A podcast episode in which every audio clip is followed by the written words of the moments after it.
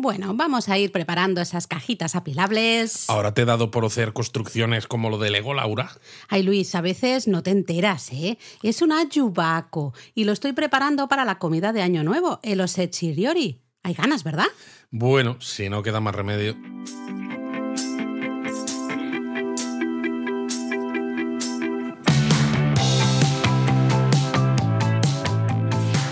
Bienvenidos a Japonesamente. Un podcast sobre cultura japonesa de Lexus producido por Japonismo. ¿Cómo que si no hay más remedio, Luis? A ver, no es la ¿Vas primera a hacerle vez. así ascos a los echiriori? A ver, sí y no. No le vamos a hacer ascos porque, claro, es una comida muy típica de las fechas estas navideñas, de fin de año y todo esto. Pero no es la primera vez que decimos en japonesamente que quizás de toda la comida japonesa que existe no es la más sabrosa, ¿no? Es más eh, significativa por lo que representa que por lo rico que está. Sí, estoy de acuerdo. Ahora hablando en serio, eh, ahora hablaremos un poquito más de esta comida de Año Nuevo, los echiriori, la comida tradicional típica de ese día 1 de enero. Y explicaremos el por qué, porque yo creo que hay una razón de peso, ¿no? Pero el por qué no es de nuestras comidas japonesas Eso es. favoritas. Sí que es verdad que hay que cuidarla como gran ejemplo de washoku que es, ¿no? De hecho, la, la UNESCO Eso es. habla de los echiriori, lo pone en el foco, pone el foco el- los echiriori para justamente esa... eh, esa Bueno, mm, cuando la UNESCO añadió el washoku, ¿no? La comida japonesa tradicional como patrimonio inmaterial de la humanidad, Eso de es. todo lo que hay dentro del washoku se fijó especialmente en la tradición de los echiriori. Qué bien hablas, Luis. Yo me había quedado ahí que no me salía la frase y, Y tú le has por dado eso la he vuelta. ¿eh? entrado ahí a rescatarte. Muy bien, pues exactamente, ¿no? Pero eh, entonces es importante, creo, sí, mantenerlo como parte, es una parte importante de la cultura gastronómica japonesa, de las tradiciones de Año Nuevo. Tiene algunas cosillas que están muy ricas, claro que sí, pero es verdad que eh, si no sabemos, si no sabes lo que vas a comer, si no realmente no has, por ejemplo, no has escuchado este episodio del podcast, no sabes nada de los echiriori, pues puede ser que te sorprenda quizá de manera negativa, porque es una Eso es. comida, claro, se sirve a temperatura ambiente, eh, y es un poquito a veces que dices, mm, ciertos sabores son Sosa. como muy, sí, repetitivos a veces y un poco sosos, ¿no? Pero bueno, eh, vamos a intentar explicar un poquito realmente qué es esto de los echiriori. Aunque claro, antes de empezar a explicar, yo aquí me pregunto, hoy en día los japoneses en sus casas preparan tanto los, echi- los echiriori como en el pasado o se dedican más a irse a tiendas pues como los Mitsukoshi y todos estos Pues y comp- los compran ya preparados? Creo que pasa como con las comidas de Navidad en España, la verdad. Hay muchas casas en las que se sigue ¿no? haciendo el menú tradicional. Normalmente es la mujer, todavía en ciertas casas, ¿no? Ciertas generaciones, cada vez es más compartido.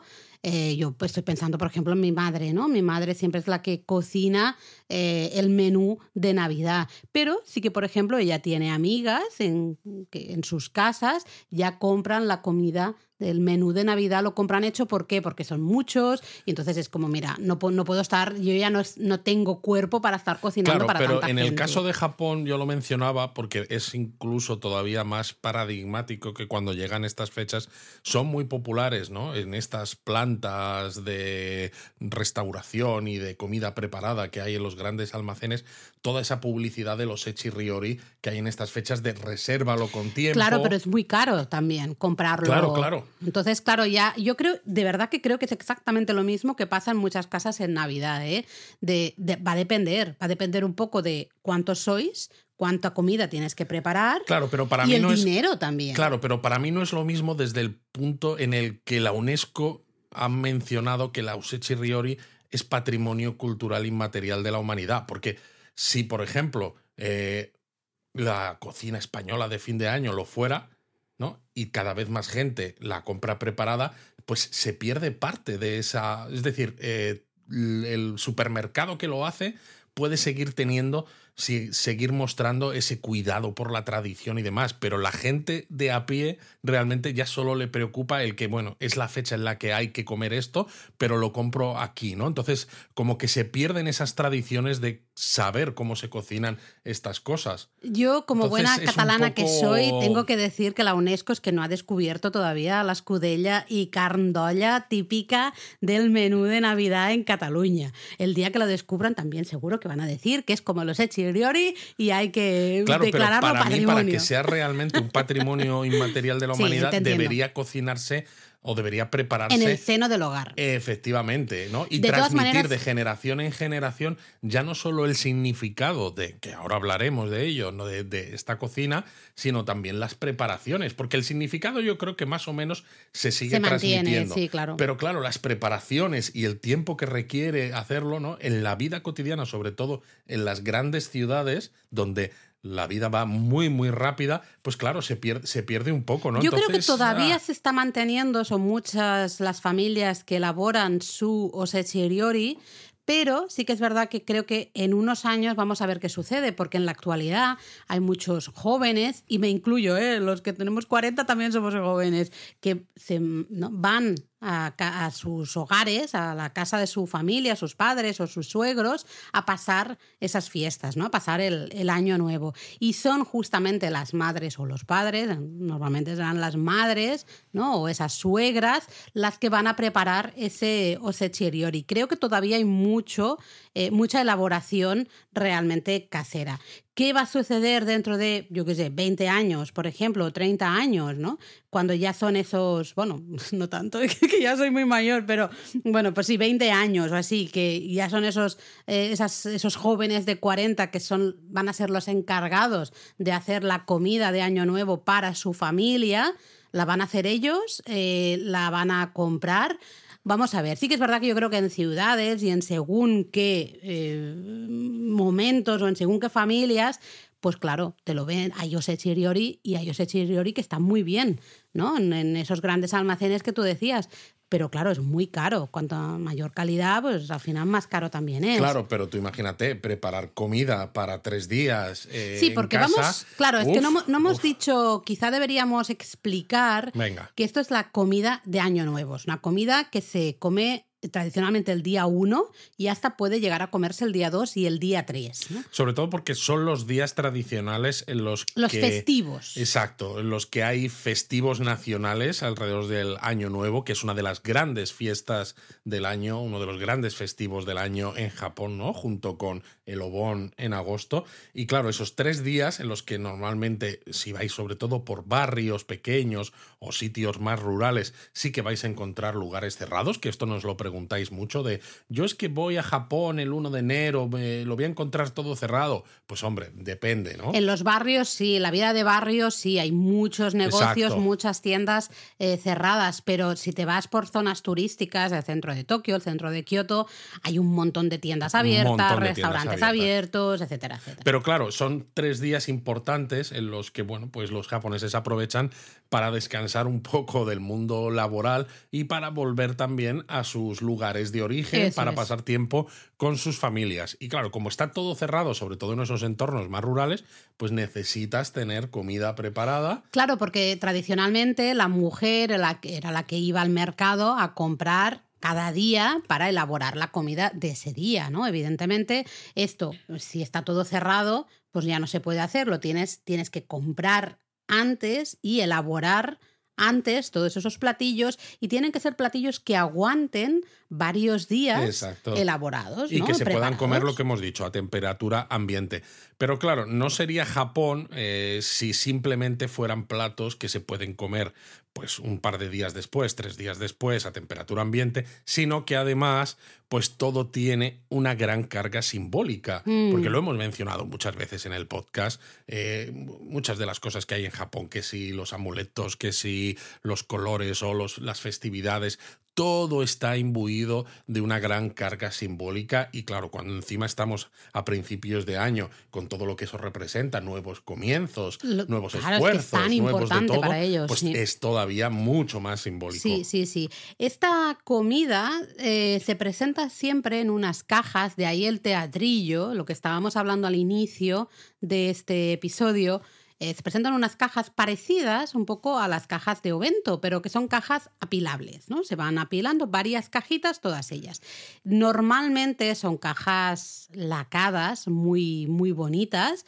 Evidentemente, claro, eso ya va a depender del nivel que haya, el nivel económico de cada familia y si las compras, pues también del nivel, ¿no? De lo que puedas pagar. Pero digamos que para que os hagáis una idea un poco mental, eh, apilad varias cajas lacadas de Ovento y tendríais las Yubaco, que son las cajas en las que se presenta esta comida de los hechizos. Claro, pero cajas más de formato cuadrado, ¿no? Sí. No como algunos Oventos de los que compramos, los Equiven, por ejemplo, para el tren, que son rectangulares, Hmm. sino cajas cuadradas y pones otro cuadrado, ¿no? Encima y otro encima, ¿no? A veces varios niveles incluso. Exacto. Entonces, eh, como en, el, en los Ovento, estas cajas también están, tienen separaciones, ¿no? Digamos, tienen espacios es. diferenciados para diferentes elaboraciones. Entonces, realmente, visualmente es una pasada cuando tú ves eh, los Echiriori, porque vas, eh, cuando vas quitando, ¿no? Vas, vas desapilando, no sé cómo se dice el verbo de Sí. eh, ir expandiendo todas esas cajitas, ¿no? Que las tenías apiladas, las vas poniendo todas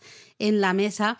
Hay un montón de elaboraciones, un montón de ingredientes, un montón de colores. Es maravilloso. Bueno, en cierto modo puedes recordar, si algunos ya habéis estado de los que nos escucháis viajando por Japón y habéis hecho noche en algún ryokan, ¿no? Esto que recomendamos, que tiene la cena kaiseki y demás, salvando las distancias, habréis visto que en la cena kaiseki tenéis al mismo tiempo en la mesa un montón de platos y de preparaciones diferentes, ¿no? No es como en un menú eh, occidental donde te van trayendo ahora un plato, eh, cuando te lo terminas te traen el siguiente, sino que está todo a la vez, ¿no? Y estas cajas Yubaco al final muestran toda la comida también al mismo tiempo, ¿no? Mm. Y entonces visualmente tú tienes un montón de preparaciones eh, distintas. A ver, normalmente existe un orden más o menos predeterminado para colocar la comida en Eso estas sí. casas, eh, en estas cajas Yubaco. Em, cada vez quizá somos más, mm, no somos tan estrictos a la hora de colocar las elaboraciones, porque también es verdad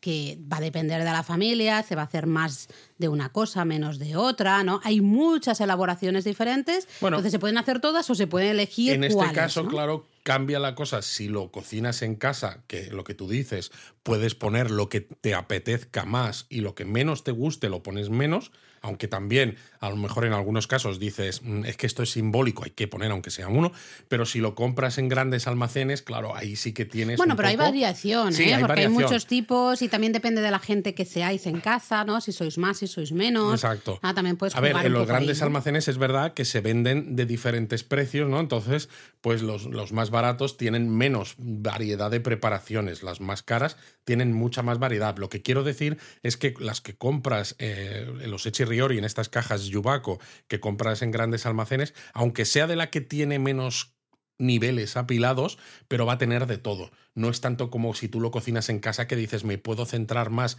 en este tipo de cosas que me gustan más y Cierto, menos claro. en esto, ¿no? Entonces, Totalmente. Pero bueno, vamos a imaginar que tenemos la caja Yubaco perfecta. Pues normalmente en el piso superior, en el que sería el Ichi, Ichi no Yu, piso superior, vamos a colocar aperitivos, ¿no? Temas de, por ejemplo, judías, pequeñas judías, o las sardinitas, que a mí esas me encantan, las sardinitas eh, tazukuri, eh, este tipo de cosas, ¿no? Lo que llamaríamos un poco aperitivos. Luego, en el segundo piso, que sería el ni, el ni no yu, estarían un Ese poco los ni es de de dos, exacto. Estarían los entrantes, ¿vale? Ahí teníamos, pues, por ejemplo, el curiquinton, ¿no? Que No, sería castaña. una pasta de castaña. Qué rico. Eh, las tortillas, estas tortillas eh, envueltas, Enrolladas. enrolladas, ¿no? Los kamaboko, los pasteles de pasta de pescado que tanto les gustan a los japoneses. y ¿no? sobre todo porque además son muy fáciles de comer fuera de... o sea, Fríos, exacto, bueno, a fríos temperatura ambiente. temperatura ambiente. Porque ya está todo cocinado. Totalmente. Y el kamaboko además le puedes dar la forma y el color que quieras, con lo cual se presta mucho también a que visualmente puedas jugar mucho con ello, como cuando hablábamos del Oden, aunque si te paras a pensarlo dices, es todo de lo mismo, ¿no? Es lo mismo, es lo mismo. Luego el tercer piso, que sería el San 3, ¿eh? San no Yu, estarían tema de pescados y mariscos. Esto va a ser importante este piso, ¿eh? porque ahí hay mucha simbología, ahora hablaremos de ello. Y luego en el cuarto piso, que sería el yo, yo no you, estaría todo el tema de verduras, hortalizas, setas, este tipo de cosas. Exacto. ¿no? Todas estas elaboraciones. Y a veces hay un quinto piso, eh, pero curiosamente el quinto piso está vacío, ¿no? Y aquí empezamos ya con toda esta simbología de la que hablábamos, porque que el quinto piso esté vacío simboliza la prosperidad para el futuro, porque hay huecos para llenarlo de todas las cosas buenas que te van a llegar en el año. ¡Qué bonito! Me parece súper bonito esto, deberíamos, deberíamos Es súper bonito, pero a veces también eh, genera una carga mental de estrés. Demasiada simbología, ¿no? Claro, porque tienes que estar prestando atención a toda esta carga simbólica constantemente, ¿no? Y, y, hay veces que simplemente quieres comer. Independientemente de si la comida esté más rica, menos de si está preparada ya de antes o no, pero dices, quiero comer porque necesito el sustento, ¿no? O sea, no necesito tener que estar todo el rato que me recuerden lo simbólico que es esto, aunque es verdad que es muy bonito. Pues Luis, el osechiriori no es para ti si no quieres estar pensando todo el rato en, el simbolismo, porque realmente es una de las comidas con más simbolismo.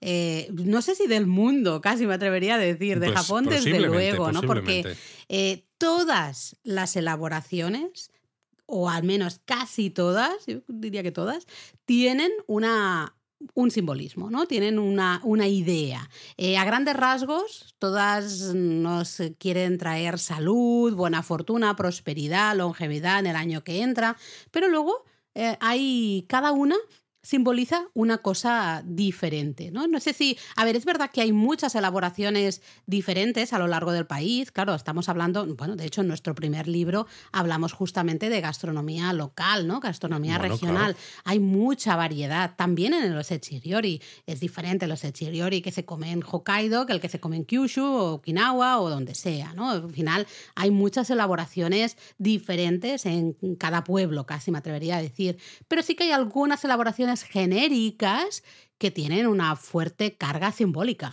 Totalmente, carga simbólica tanto por lo que representa el ingrediente y lo que supone, como a veces hemos hablado, ¿no? De que, oh, es que este pescado pues representa la prosperidad o la perseverancia y esto, pero a veces también por el propio nombre de, el nombre, el de color, la preparación. A veces la forma y todo, todo. Todo, Es que hay simbología en un montón de aspectos diferentes. ¿Te parece si repasamos algunos de las elaboraciones más típicas y explicamos su simbología? Yo creo que puede ser interesante. Sí, hombre, seguro. Intentaremos poner, digo intentaremos porque, claro, el episodio lo estaréis escuchando justo antes de Navidad. Son fechas muy complicadas, siempre de mucho trabajo, mucho trabajo. Pero bueno, vamos a intentar poner algunas fotos también de los Echeriori en redes sociales para que veáis esto que os estamos contando ahora, para que lo veáis en imágenes, ¿no? Mira, por ejemplo, podemos empezar por las huevas de arenque. Las Kazunoko. Kazunoko, efectivamente. Las huevas de arenque son, bueno, unas huevitas, ¿no? Pequeñas huevas de color así amarillento. Tienen un toque casi crujiente, ¿no? Sí. Por fuera. Que no se comen crudas en este caso, como a veces en las de otros pescados, sino se marinan en caldo dashi, sake y salsa de soja. Es decir, ingredientes. Típico, muy ¿eh? es el típico.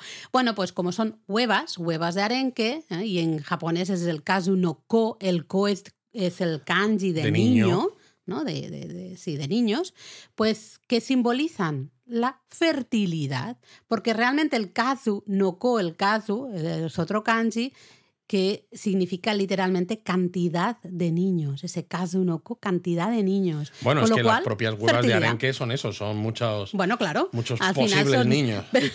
sí, es un poco chungo si lo es piensas. Es un poco chungo, ¿no? Pero sí, ¿no? Así que bueno, eh, esto ahí es como tenemos... buscando a Nemo, ¿no? Al final, todas las huevitas estas y solo queda Nemo. Ay, qué triste. eh, pues eso, fertilidad. Cantidad de niños, fertilidad. Luego, otra muy típica, un ingrediente que no falta en ninguno sechiriori son las kuromame.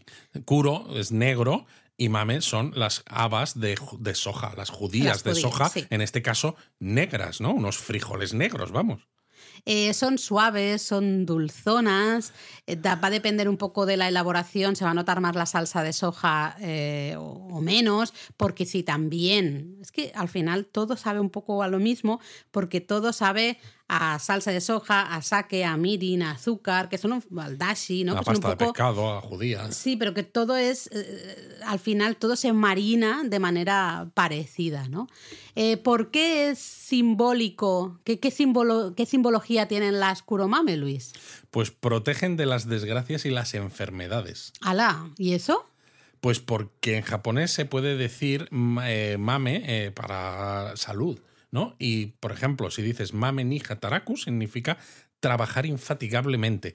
¿No? O puedes decir mame ni kuraseru, que significa vivir con salud. Entonces, realmente, eh, el plato este, como tiene la palabra mame de judía, pues como esa palabra es homófona con estas otras, pues simboliza tanto el trabajo infatigable, simboliza también la vida con salud, etcétera, etcétera. Qué chulo, qué ¿no? bonito. Es, al final es eso, es en, en japonés, muchas veces lo hemos hablado de no se podría en japonés cambiar, quitar los kanji y poner solamente el hiragana o el katakana, porque hay muchas palabras homófonas, demasiadas, y entonces sería complicado eh, saber de lo que estás hablando. Y precisamente bueno, porque no lo hay... sé, esto Bueno, porque es lo que se yo estudiando es coreano ahora, mmm, que tiene el hangul y eh, le sucede exactamente igual Es, que con el exacto, japonés. es lo que dicen en los japoneses, ¿no? Pero el hecho de que haya tantas palabras homófonas es parte también del, del humor. jugar, Es exacto, parte del humor exacto. japonés, que estos juegos de palabras, Sí, porque suenan sí. igual.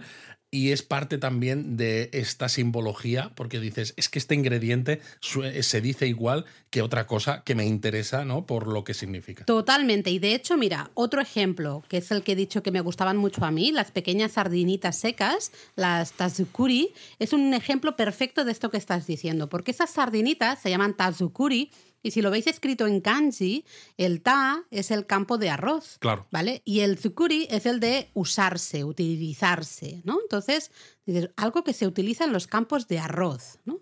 Ese es el nombre de las, estas sardinitas, que bueno, de nuevo, son sardinitas que se preparan con esa salsa dulzona que me gusta a mí, ¿no? Pues mirin, salsa de soja, sake, azúcar. Exacto. Están Otra deliciosas. vez lo mismo. ¿Y qué simbolizan? Pues la prosperidad y la abundancia. Y me diréis, ¿por qué? Que tiene que haber la prosperidad, la abundancia, lo que has dicho de los campos de arroz. Bueno, claro, porque en la antigüedad las sardinitas estas, ¿no? Se usaban para abonar la tierra de los campos de arroz y tener buena cosecha, ¿no? De hecho, de, de ahí el nombre. Y Pues claro, claro. algo que usas para un campo de arroz que además Que te trae. es tan importante el arroz en la cultura japonesa, ¿no? Es el cultivo, digamos, más icónico, más eh, puramente japonés, pues claro, es que es perfecto. Eh, ahí está, ¿no? Entonces me gusta, me gusta este, estos juegos, ¿no? O más eh, ingredientes típicos, pues el kombumaki. Son rollitos de alga kombu que se han, bueno, este alga se ha hervido así muy lentamente en un caldo, un caldo dashi, también con mirin, azúcar, salsa de soja, ya veis que repetimos, siempre es más o menos. Por eso decíamos al inicio, sabores muy parecidos, todo, porque todo se ha preparado De una en- manera parecida. Sí, con A esta veces- base de salsa de soja. A veces ¿no? estos rollos se rellenan de salmón, a veces no, y se atan con tiras de calabaza japonesa, la llamada campio. Ay, de hecho, el nombre del kombu maki, ¿no? Pues si habéis comido sushi, habéis probado los maki. Maki, ¿no? Es el mismo maki. Maki de el- enrollarse, de- ¿no? Exacto. Y Y, el kombu, pues del, del, del alga kombu. Y mira, este, el kombumaki simboliza la felicidad. Y dirás, ¿por qué? Bueno, pues porque el término del alga kombu se puede pronunciar también a veces como kobu. Y kobu rima con la palabra japonesa para referirse a la alegría, a la felicidad, que es yorokobu.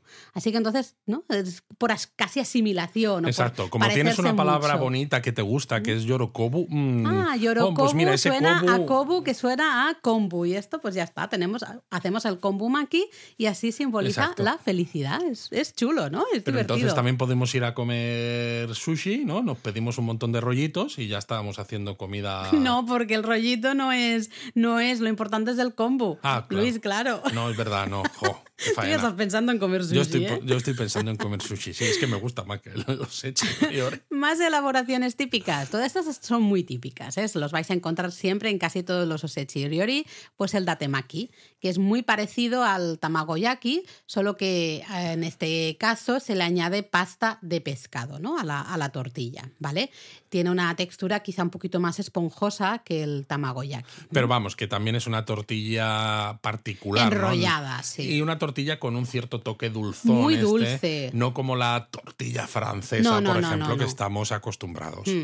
En este caso simboliza el conocimiento, la educación, la sabiduría, el- el- el- la cultura, ¿no? Casi. Bueno, claro, porque ¿Por es que la forma enrollada de la tortilla, Ahí pues representa para los japoneses un pergamino, que es históricamente un símbolo de sabiduría. Y atención al nombre, Luis. Claro, es, es que cuando dices datemaki, Date. yo es que incluso sin saber mucho de Osechi Ryori, yo digo date, yo conozco a un señor date. El señor, el señor Onigiri, que lo llamamos en nuestra casa. ¿eh? Date Masamune, Exacto. gran señor feudal de la zona de Tohoku, la zona de Sendai. Exactamente. Eh, bueno, la actual, ¿eh? zona de Tohoku, actual zona de Sendai. Nosotros le llamamos el, el señor Onigiri porque en la zona de Sendai se, hay muchos artículos así, bueno, souvenirs para turistas en los que eh, Date Masamune se presenta como un onigiri. Entonces, Exacto, es- la cabeza forma de, Date. Masamune pues tiene el parche en el ojo, ¿no? Porque si habéis visto alguna de estas series recientes pseudo históricas sobre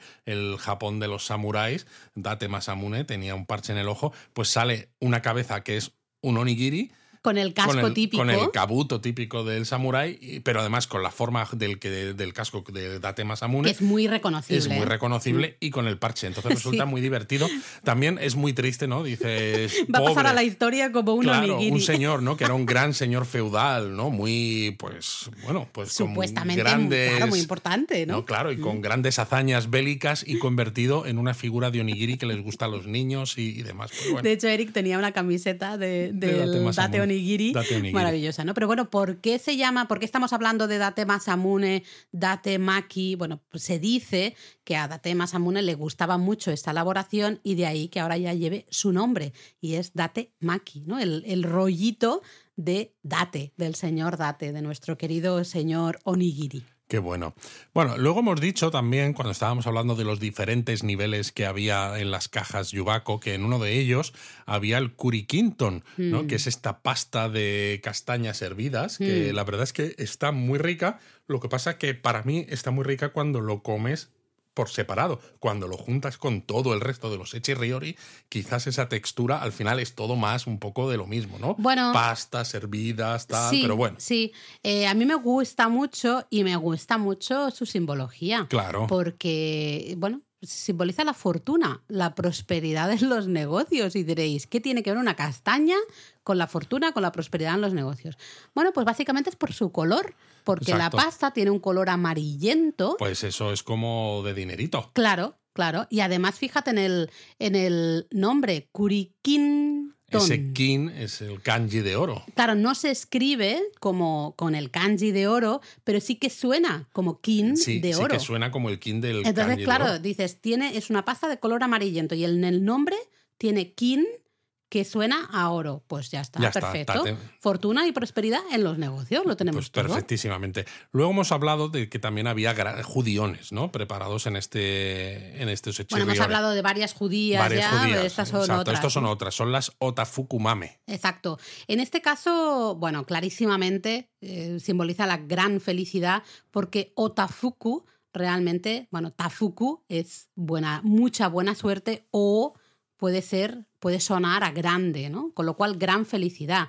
De hecho, bueno, es un nombre que también se usa mucho en ciertas máscaras. Eso es. máscaras de. Esa es, una máscara de una señora, es un poco regordeta, ¿no? Normalmente. Robicunda, sí. Sí, eh, con una sonrisa muy amable, mm, como muy simpática, que trae justamente felicidad, ¿no? Así que esas, estas, estos judiones, como se llaman, otafukumame, Pues hay que son ponerlos las sí o sí, judías claro. de la gran felicidad, ¿no? Fantástico. También tenemos el kohaku kamaboko, que es un Mm. pastel de pasta de pescado, ¿no? El kamaboko ya nos lo, nos lo dice, en este caso de color rojo y blanco, que son los, los colores tradicionales del año nuevo japonés. De hecho, ¿no? Kohaku eh, rojo y blanco. Ese hace, si os acordáis o si habéis visto alguna vez televisión en Año Nuevo, en los fin de año, los, blogmas de, japonismo, en YouTube. Claro, ¿no? Pues sabemos que existe este programa, el Kohaku Utagasen, ¿no? Que es el programa musical, que es una competición entre los bandos rojo y blanco, precisamente, ¿no? Hombres contra mujeres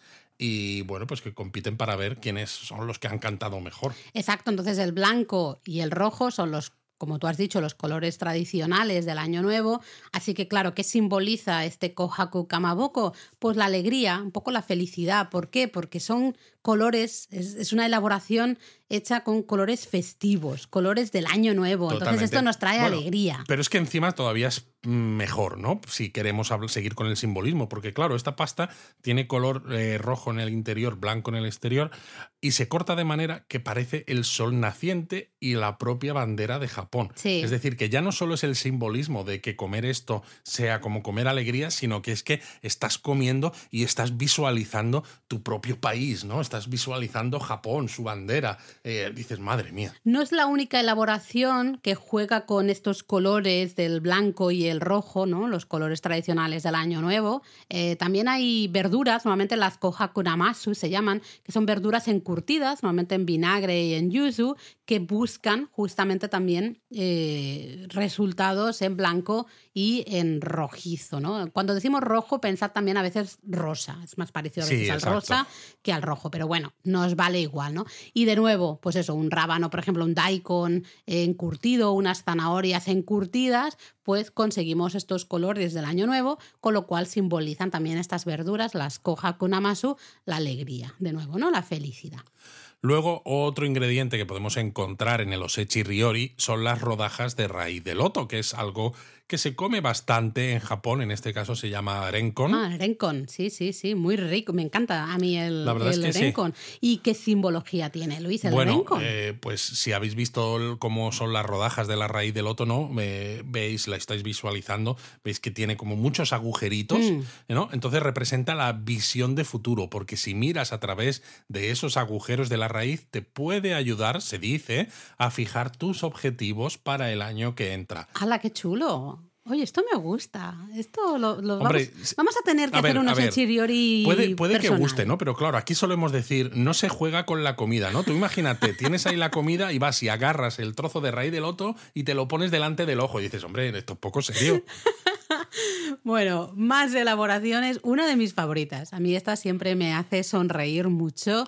Y son crustáceos, ¿no? Langostino, a veces ciertas langostas. Esto con las traducciones ebi en japonés, la gamba, Va a depender un poquito de. Pero a veces suelen ser estas grandes gambas, como las que encuentras también en tempura, en ciertos cuencos de soba o de udon, ¿no? Que son muy alargadas. Aquí normalmente se cuecen con salsa de soja y sake. Y diréis, ¿y por qué la gamba? ¿Qué, ¿Qué simbología tiene la gamba? Pues bueno, la gamba simboliza la longevidad, la larga, y próspera vida. ¿eh? Ahí, en plan treki. Y diréis, ¿por qué? ¿No? Perdona, pero ¿por qué, Luis? Pues ¿por qué? Pues porque la gamba tiene una forma como encorvada, ¿no? Una vez que se, que se cuece. Y eso recuerda a la espalda encorvada de una persona mayor. Y las barbas, ¿no? Esos bigotes de las, de las gambas, pues representan también las barbas de una larga vida. No me digáis que esto no te es estás comiendo a tu abuelo, en cierto no, hombre, modo. No es ah, eso, pero es fantástico, me encanta. Ven la forma de la gamba, ¿no? Así encorvada dicen, es como la palda de la yaya esa que te has cruzado en Japón, porque es verdad que hay muchos abuelos y abuelitas que caminan, que caminan, con su bastoncito muy encorvado. De todas maneras, aquí, Laura, hay que decir eh, también en aras de ser un poco, bueno, abogado del diablo, que lo somos mucho, que realmente es yo creo que en muchos casos no es tanto, oh, mira qué bonito, qué simbología tiene, sino qué ingredientes existen, sobre todo antiguamente, cuando se hacía los hechos Bueno, buscar un poco las similitudes o la me explicación, refiero. Es que tenemos que podamos utilizar y que aguante varios días preparado sin estropearse. Vale, Pues ahora que tenemos estas cosas, ¿qué simbología ¿Cómo le podemos justificamos? cómo lo justificamos? Exacto. Sí, sí. Es un poco más en ese sentido que al revés, porque claro, es que si no, tú dices, ah, pues mira, puedo buscar esto que es muy simbólico, pero es que está cocinado y se me estropea al día siguiente, no me aguanta. Bueno, me da igual, yo te entiendo y estoy de acuerdo, pero a la vez es súper divertido. Es superdivertido. Y ya está, me gusta. ¿no? Eh, más ejemplos de este simbolismo en el osechiriori, pues por ejemplo el besugo. El besugo normalmente estará preparado a la sal, es el tai, tai no shioyaki sería a la sal. También va a aparecer mucho en Mira, el osechiriori. Esto sí que era muy típico, al menos, por ejemplo, en, en Madrid. En eh, Nochebuena, ¿no? eh, bueno, en general, en Navidad, por estas fechas. ¿no? En general, bueno, en varias partes de España es muy típico comer besugo. Mm, Pues mira, en Japón también y simboliza la felicidad y la prosperidad. Y me diréis, ¿por qué? ¿Por qué, ¿Por Luis? qué? Pues no lo sé, pues eh, pero explícamelo tú, Laura. ¿No te acuerdas o qué? Que No, te, te he pillado ahí, te he pillado, ¿eh? Bueno, pues fijaros, pues porque el, la, eh, además de significar besugo, el tai, es la terminación de la palabra medetai.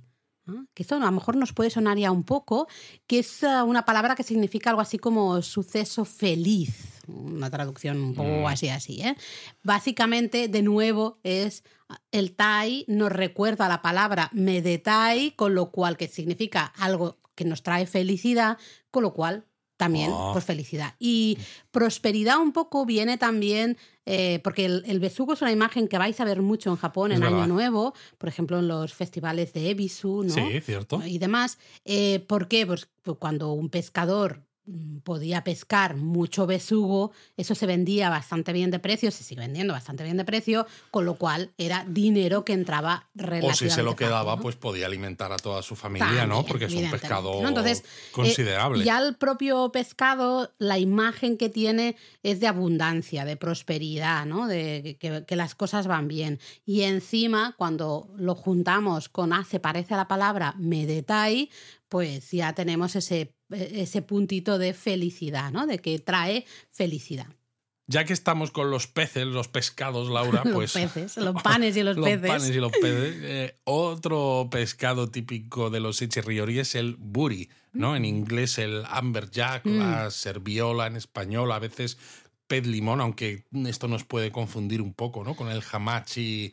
O sea, bueno, pues eso, lumberjack en, en, en inglés, que se suele cocinar a la plancha, ¿no? El buri no yakimono. Y simboliza el éxito en los estudios, en una carrera profesional, el éxito. ¿Por qué? Pues mira, sucede un poco lo mismo que tú estabas aquí diciendo cómo traducimos, ¿no? Este buri tiene varios, ¿no? Parece que, que nos cuesta darle un nombre. Bueno, en japonés, eh, este pez también recibe diferentes nombres a medida que va creciendo, depende del tamaño que Pasa tiene. con otros peces también, Exacto, es verdad. ¿no? sí. Entonces, a medida que va creciendo, pues le vamos dando un nombre diferente. Esto simboliza, pues, los pasos, ¿no? Un poco los peldaños que uno va subiendo en la carrera profesional o en la carrera Exacto. de estudios. ¿no? Entonces simboliza eso, que vas a prosperar y vas a subir peldaños hasta que alguien te cocine a la plancha. Bueno, sería una manera de explicarlo, me parece muy bien. Eh, más elaboraciones típicas, pues el nishiki tamago. Ah, es- Esto de tamago ya suena a huevo, suena claro. huevo, pues nishiki tamago es un huevo enrollado, ¿vale?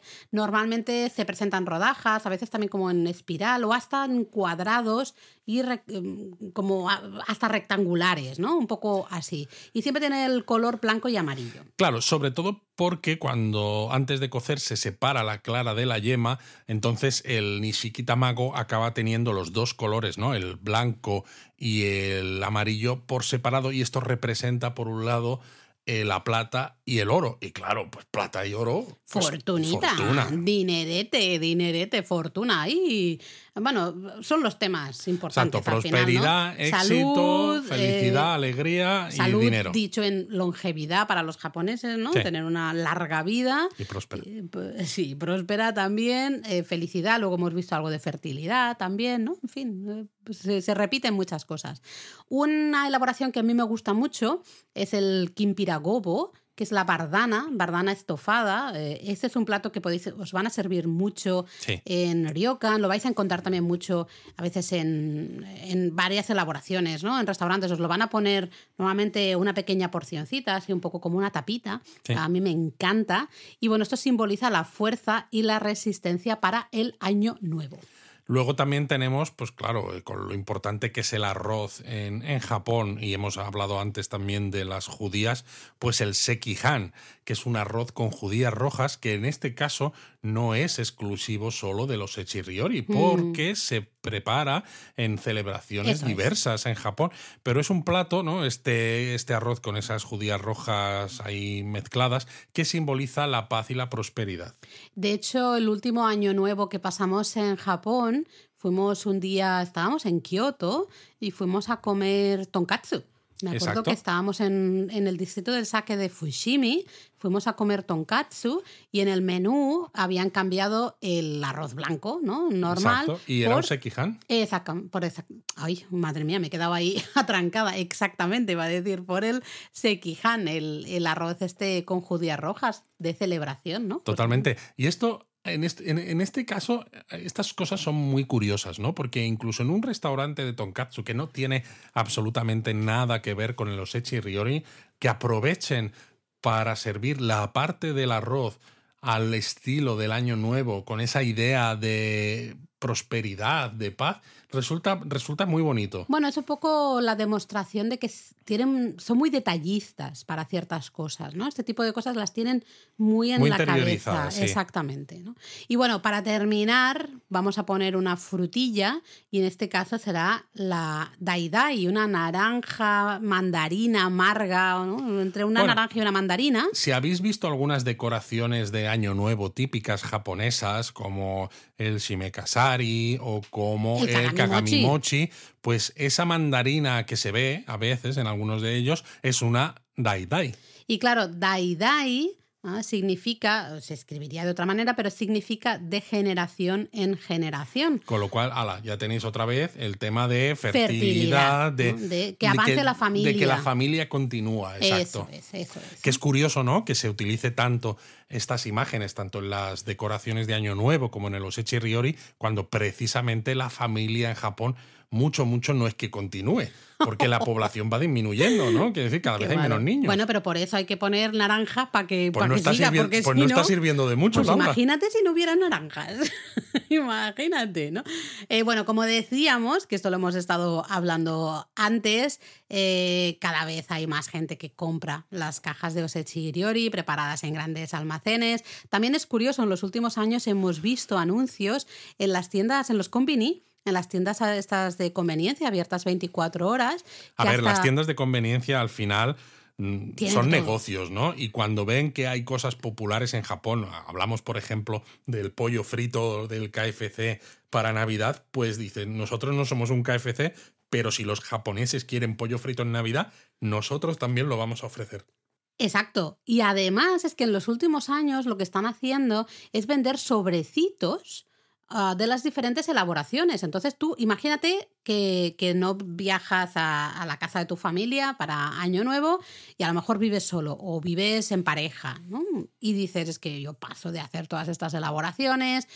Bueno, pues una otra opción que tienes es comprar los diferentes sobrecitos de las elaboraciones que quieras, normalmente son sobrecitos chiquititos, a lo mejor cuestan ciento y pico yenes, no gran cosa, y te preparas tú los echiriori con esas, esos sobrecitos en casa, ¿no? Porque claro, comprarlos, como tú decías, en esos grandes almacenes, como el Takashimaya, por ejemplo, pues es que se nos puede ir a hasta 300 euros una, una caja O más, es verdad ¿eh? que ahora el yen está un poco, un poco mal. Pero bueno, hay que pensar que, son japoneses los que eh, compran el para ellos tienen su nivel de sueldo normal, pues a lo mejor eso, pueden estar 40, 50 mil yenes algunas de estas cajas de, de Osechi Riori, que es ¿eh? una, es una barbaridad. Entonces, eh, pues es, duro, es duro.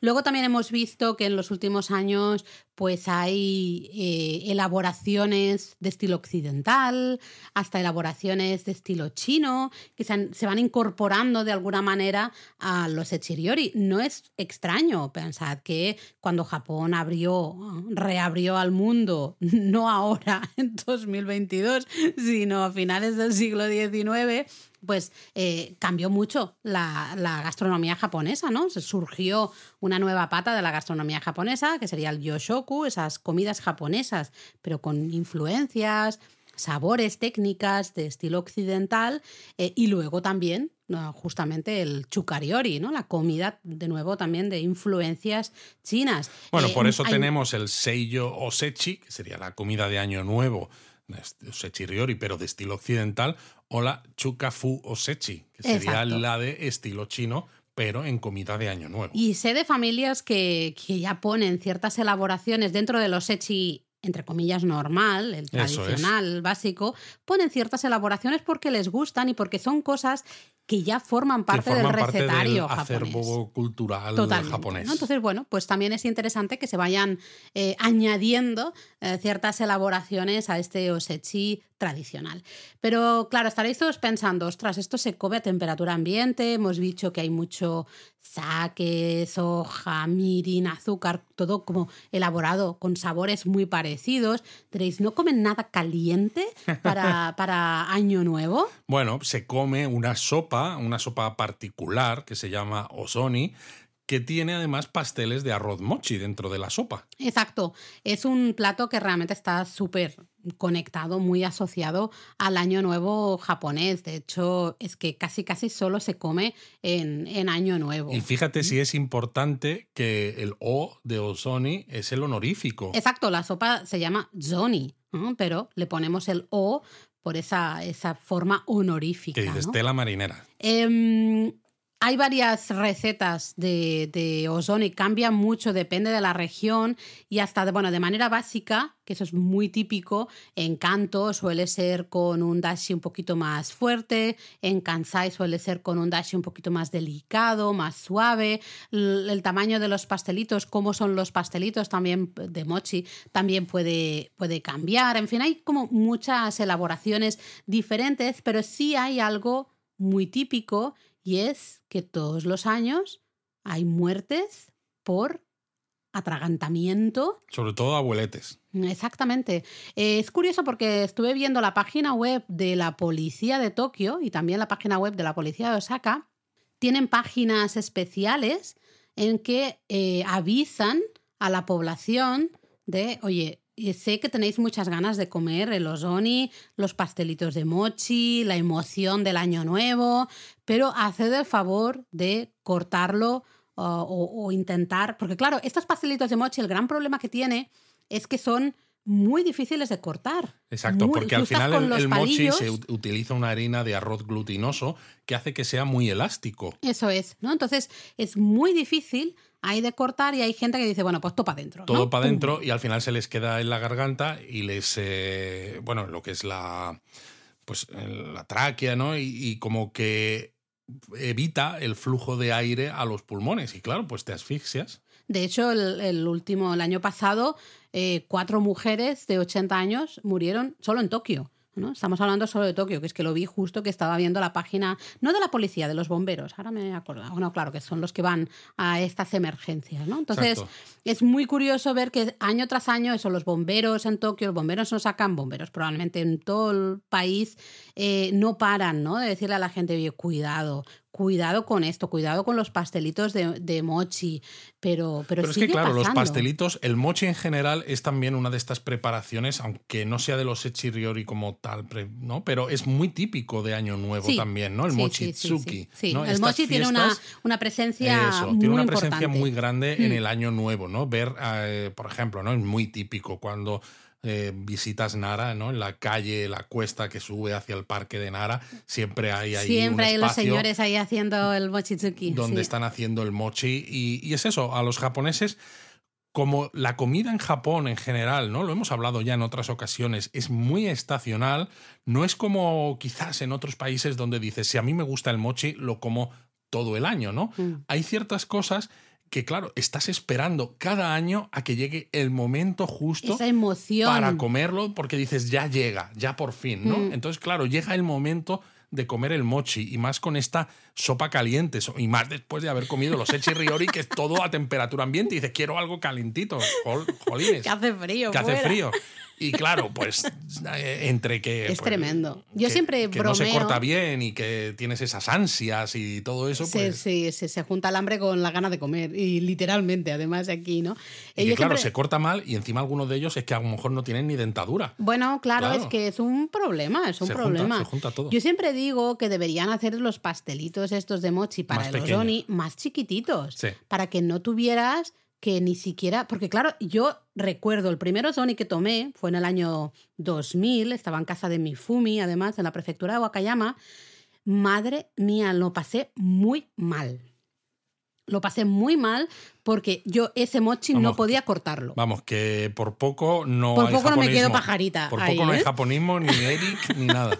Porque eh, no se podía cortar. O sea, yo eso iba tirando con los palillos y lo iba eh, estirando, estirando, estirando, y eso no se partía. Y yo Claro, hasta llegar al límite de elasticidad, pero dices, joder, que no, no Claro, llego, pues ¿eh? que a lo mejor el límite de elasticidad era hasta la puerta, ¿sabes? Y, y le sacaba el ojo con el palillo al padre de mi amiga. O sea, mm, lo pasé muy, muy mal. Y yo digo, ¿por qué no hacéis los mochi más chiquititos? No, los hacen de formas diferentes, eso sí, ¿no? He visto, por ejemplo, en la zona de Kanto, donde Tokio y toda la zona del norte hacia Tohoku, es en cuadraditos, ¿sí? Y normalmente está primero hecho a la parrilla y luego le echan Qué en el caldo. En la zona de Kansai y hasta hacia, más hacia el sur, donde yo lo comí, era redondito y estaba hervido. Eh, Sí, ahí, oye, juegan con esto, con las formas, el cómo lo preparan y demás, pero no lo hacen más chiquitito. ¿Por qué? Me pregunto yo. ¿No Bueno, sería más pues eso, fácil pues eso? Tiene mucha longevidad y no, no llega, pues dice, bueno, pues así. Eso sí, el, el ozoni está buenísimo. Parece una sopita. No sé si es porque. entre bromeando y en serio, pero lo que tú has dicho, ¿no? Que estás comiendo el osechiriori y todo eh, sabe un poquito igual. Y sobre todo porque, a, a ver, eh, se suelen añadir cosas a la sopa, como Ay, pollo, ay, ay, pescado, albóndigas, verduras. eh, Va a depender mucho de la casa, sí. va a depender mucho pero de el caso es que la es una sopa que tiene sabor, ¿no? Y está muy- está muy calentita, está muy rica. Mm. te pasas tres días comiendo el osechi riori, que al final dices, oh, qué simbólico, oh, qué simbólico, pero todo, ¿no?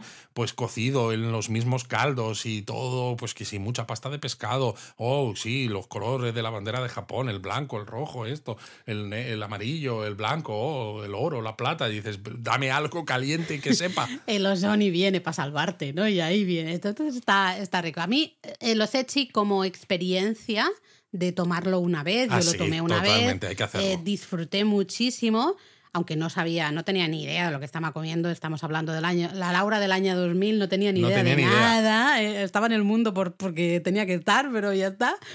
Eh, recuerdo de tipo, vale, ¿no? yo iba comiendo y, y los Doni lo recuerdo que me gustó mucho, eh, con el mochi lo pasé muy mal. Es una experiencia, pero dices, yo, por ejemplo, todos los años a comer en los echiriori, así a priori te voy a decir que no hace falta tampoco. ¿eh? Tú no serías como los japoneses, ¿no? Que estarían esperando con ansias que llegaran esas fechas para volver a comer el osechi riori. A ver, hay algunas cosas que me gustan mucho, las sardinitas, el compiragobo. Pero porque las sardinas están ricas de por sí. sí, O las gambas, por ejemplo. las gambitas, hay, hay las tortillas enrolladas también, También las están tortillas buenas. enrolladas. Eh, sí, en general me gustan casi todas las cosas que hay en los echiriori. El problema es que como está todo a temperatura ambiente, y eso pasa también con ah, algunas cajas de comida preparada, ¿no? Que a, a veces, como está todo a temperatura ambiente y además se ha preparado de maneras parecidas, Con las esa- mismas salsas. Y esto al final es. todo sabe. todo sabe igual. Igual. Entonces, me gusta todo por separado y ahora lo pienso y digo, ay, pues ahora unas sardinitas de estas, las eh, chiquititas, ¿no? Ostras, están muy buenas. O ciertas judías, ciertas mames, también me gustan mucho. Eh, Si No realmente mames. lo pienso, no mames, güey. Em, lo pienso y todo me, todo me gusta. Pero claro, el problema principal es esto que estamos diciendo, ¿no? Que se siente un poco repetitivo y al final no disfrutas de nada eh, en concreto porque todo se asemeja, todo se parece. Por, ahí, por eso la Ozoni sí que la recuerdo con cariño a pesar de este mochi terrible que no se puede morder. Bueno, pues eh, dicho esto, ¿no? Yo creo que lo que nos queda contaros básicamente es que si vais a viajar alrededor de Año Nuevo a Japón, a lo mejor, claro, si estáis de turismo no vais a comer los echirriori, pero al menos pasaros por las plantas estas. Bueno, puedes comprar. Bueno, a ver, hay, hay algunas cajas que hay que reservarlas con mucho tiempo de antelación. Estamos hablando de las más caras, las mejores. Pero al menos te puedes pasar Pero por esas plantas sí. de restaurantes o de puestos de comida preparada que hay normalmente en la planta menos uno de los centros comerciales para echar un ojo a todas esas preparaciones que ya están poniendo a la venta todos estos supermercados o todos estos grandes centros eh, comerciales para que veáis cómo es Totalmente. el Osechi Riori. Porque creo que es muy, muy curioso. Es una experiencia, hay que probarlo. Así que si podéis probarlo, podéis comprar una cajita, aunque sea chiquitita, simplemente para probar algunas de estas elaboraciones y decir, anda, mira, eh, esto era longevidad, o esto era fertilidad, o esto era no sé qué. Pues bueno, y es una experiencia y merece la pena, merece la pena probarlo. Claro. Así que si podéis, estoy totalmente de acuerdo, ir a esas plantas eh, subterráneas de los Páchica. grandes almacenes y echad un vistazo ahí, porque ahí hay un montón. Y con esto, Luis, Con esto nos queda despedirnos el año, del año. Ha sido un año interesante, ¿no? muy interesante, 2023. con mucho trabajo, dos viajes a Japón. Ha sido no un año que quejar. no esperábamos que fuera así cuando No. empezó. Eh, empezamos el año con una cierta incertidumbre. A ver, Mm. eh, tal como han ido las cosas, ¿no? La incertidumbre yo creo que yo la voy a seguir llevando dentro durante un tiempo, ¿no? Porque es como, Sí. ay, ay, ay, a ver qué va a pasar el año que viene. Estamos traumatizados. Estamos ya. traumatizados, pero es verdad que hemos acabado mejor de lo que empezamos y como tú dices, hemos viajado dos veces. Algo en que no momentos, esperábamos. algo que no esperábamos, en momentos además muy bonitos, a Sí. finales de febrero, principios de marzo, con la floración de los ciruelos y un Japón que estaba más tranquilo de turistas, Mm. no tanto como cuando florecen los cerezos, y la más reciente ahora a finales de noviembre, principios de diciembre, donde hemos disfrutado del Momiji en Tokio y Kioto, que ha sido realmente espectacular. Eh, ha sido un año al final muy bueno, sinceramente. Así que bueno, vamos a ver qué nos depara 2024 a todos. Y cuando digo todos, me refiero a todos los japonistas, el japonismo y vosotros. Si ya habéis estado en Japón, esperamos que 2024 os traiga un segundo o sucesivos viajes a Japón. Si no habéis es. estado, espero que podáis hacer vuestro primer viaje. Nosotros, por nuestra parte, ya sabéis que todos los que estáis suscritos a la newsletter, que la tenéis al final de cada artículo de japonismo en la web, tenéis el enlace. El día 1 de enero vais a recibir la Nenga Yo, la tarjeta de felicitación del año nuevo, que también es una manera de, pues bueno, este simbolismo, ¿no? Sí, que que sí. hablábamos de los Echiriori, pues eh, reforzarlo un poco, ¿no? Sí. Es empezar el año con buen pie y con eh, deseos de felicidad. Habréis recibido ya, si estáis suscritos a la newsletter, el calendario, el calendario de fotografías de japonismo. Maravilloso. Maravilloso. Y nada, solo nos queda despedirnos. Descansamos un par de semanitas, así que volvemos a la segunda semana, diría, ¿no? en enero, ah, justo después de las fiestas navideñas. Volvemos. Con mm, energías renovadas con tenemos un energía. montón de planes para el podcast, tranquilos. Sí, sí. Pero como decimos siempre, si echáis eh, algo en falta en el podcast, alguna recomendación de esto, de lo otro, que algunos ya no lo habéis dicho, ya nos habéis recomendado Sí. en nuestro Discord, por ejemplo, ah, podéis hablar de tal, de cual cosa, decídnoslo, porque nos encanta también poder hacer contenidos que estén, bueno, que estén basados en vuestros deseos. Así que nada, feliz Navidad, felices fiestas, que tengáis una maravillosa entrada a este año nuevo y que 2024 nos traiga mucha felicidad, prosperidad, todas estas cosas que hemos hablado en los hechos. Pues que, que lleguen para 2024. またね。